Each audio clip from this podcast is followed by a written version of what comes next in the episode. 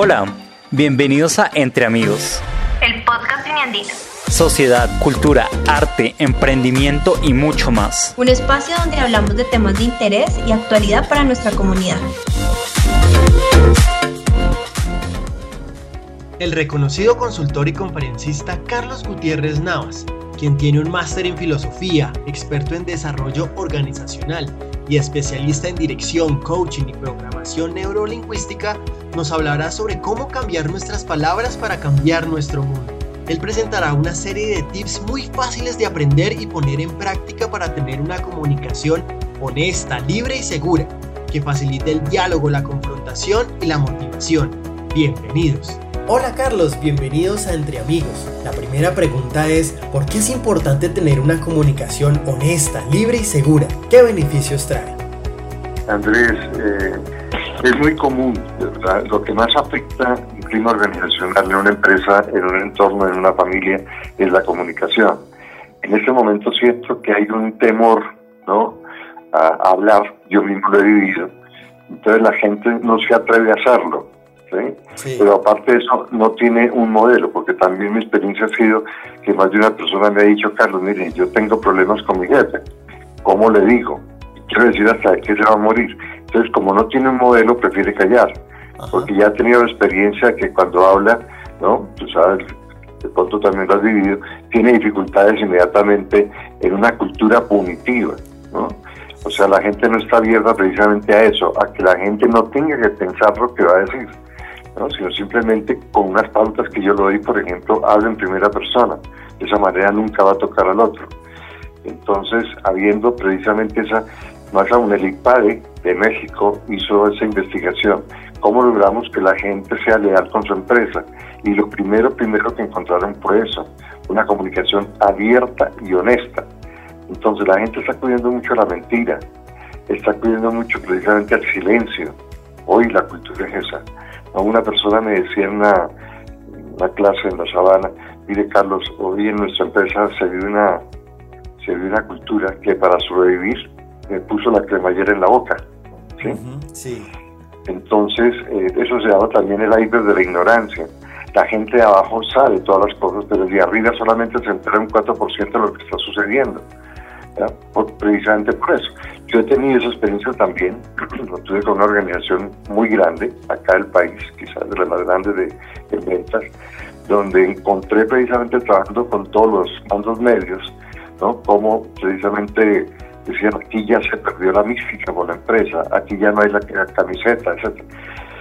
Quise que el vicepresidente se enterara de esto, de esa, de esa área, y no, no fueron capaces de, hacerle llegar el informe al vicepresidente, y menos, pues, por supuesto, al gerente, ¿no? Ah, y, ahí viene, y ahí viene que la gente finalmente termine como montando un sindicato, que es la única forma en que, en que le escuchan, ¿no? Sí, ya por fuerzas mayores, ¿no? Ya para que se hagan sí, escuchar. La gente ya tiene que acudir a, a, eso, que, que, no debe darse, ¿no? Yo, tuve en todas las empresas donde trabajé, tuve sindicato, fui gerente de gestión humana y nunca, nunca me hicieron un paro por eso mismo, porque si cada líder ¿no? tiene esa comunicación con su gente, no necesitan de un sindicato. No hay que acabarlos, por supuesto, ¿no? porque realmente también son personas aliadas de la empresa. Eh, la otra pregunta sería, ¿qué tanto poder tienen las palabras para cambiar el mundo o nuestro mundo particular? Yo tendría que decirte una, una anécdota y es que eh, con mi socio trabajábamos sábados y domingos, ¿no? pretendiendo mejorar el mundo para nuestros hijos. Y encontré una frase del autor Héctor Pacinari que dice que no tengo que preocuparme por cambiar el mundo, ¿no? ¿Por qué mundo le voy a dejar a mis hijos? Si no tengo que preocuparme por qué hijos le voy a dejar a mi mundo. Pero también ahí viene la principal dificultad. La gente no sabe manejar un adolescente, ¿sí? él está en una, en una etapa de contradependencia y no la sabemos manejar. Una persona que está en contradependencia se está liderando contra la autoridad. Es la primera conducta que adopta una persona en su ciclo de desarrollo. Su conducta de oposición se opone a la autoridad, a las normas, a las leyes. Y la gente piensa que a través de normas lo va a doblegar y es todo lo contrario. Entonces también igualmente tengo un modelito que me ha dado resultados y a donde quiera que llego y la persona me dice tengo problemas con mi hijo, le doy mi, mi fórmula y hay que ver el cambio que tiene esa persona, ¿no? Que tiene que ver fundamentalmente con la comunicación, ¿no? Por supuesto, una actitud frente al adolescente de aceptarlo, de comprenderlo, de motivarlo, pero también de cómo tengo que decir las cosas. No acepto sugerencias, recomendaciones ni consejos. Esa persona no acepta sino razones. Dame una razón para cortarme el pelo y me repito. ¿sí? Dame una razón para llegar puntual y llego puntual. Entonces la gente igualmente también no sabe razonar, no sabe controvertir, no sabe escuchar. Esa es otra, otra habilidad también fundamental hoy en la vida, que es el saber escuchar para cuestionar. Quien sabe preguntar tiene el sartén por el mango. Entonces de esa manera podemos cambiar el entorno, ¿no? podemos cambiar, ayudarle a cambiar al jefe. ¿Sí? que es la primera opción. Antes de irme, hombre, voy a ayudarle. Y de hecho tengo ese tipo de experiencia en las organizaciones donde trabajo. Como esa persona cuando recibió feedback de todo un grupo, hay que ver cómo cambió. Pero eso no, no se da en las empresas, ¿no? Sí, no, es complicado. Entonces es muy importante saber preguntar y formular bien esas preguntas claves para tener respuestas asertivas, ¿no? Correcto.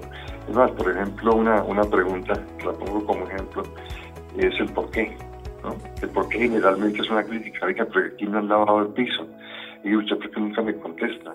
Y usted, ¿por qué? ¿No? El por qué es amenazante. Entonces, se debe evitar. Y mucho más el por qué no. ¿sí? Que eso ya es pasado. Pues yo digo, ¿por qué no me consultaste? Lo estoy tratando como un niño. Le estoy diciendo, ¿por qué no piensas?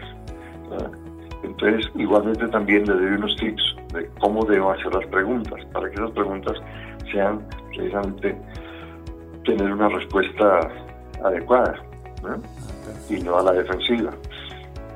¿Verdad? No hay libros, solamente hay uno, de una autora, Diana Caut, que es el único que tiene algunas cosas ¿no? eh, de cómo yo tengo que comunicarme. Generalmente se habla de comunicación, se habla de asertividad, pero no le está diciendo usted, ¿no? En vez de criticar, usted es un desordenado, ¿no? Dígale, me fastidia el desorden. Entonces, en la medida en que la persona tiene ya un modelo, un modelo eh, táctico, sencillo, pero también efectivo, ya la gente va por lo menos más tranquila a, hablar con el resto de las personas. Y como te decía, el clima la, de la organización inmediatamente cambia, ¿no? Hay que ver cuando llego yo días después a, las empresas cómo van divinamente, Carlos. Hay que ver esto y esto. Entonces, pues me propongo precisamente compartir cosas que he venido elaborando, porque esto es, producto de, de, mi vida. Yo fui una persona de esas, una persona inteligente, pero un rebelde, mudo, porque había asociado a hablar con dolor. Y todavía tengo dificultades, ¿no?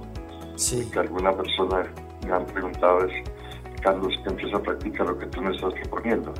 Yo decía todas, porque como consultor y como, como directivo logré que viera en la, en la empresa. Pero entonces he venido recopilando una persona a, preguntarme cómo le digo a mi jefe hasta que me morí. Me elaboré una técnica de confrontación, cómo decirlo. Igual, cositas que, que no van a encontrar en libros y que al ponerlo en práctica van a ver inmediatamente el cambio en la gente. Ah, bueno, Carlos, muchas gracias. Entonces, con gusto. Entonces, muchísimas gracias por, por su tiempo. Con gusto, con gusto. A bueno. ti mil gracias.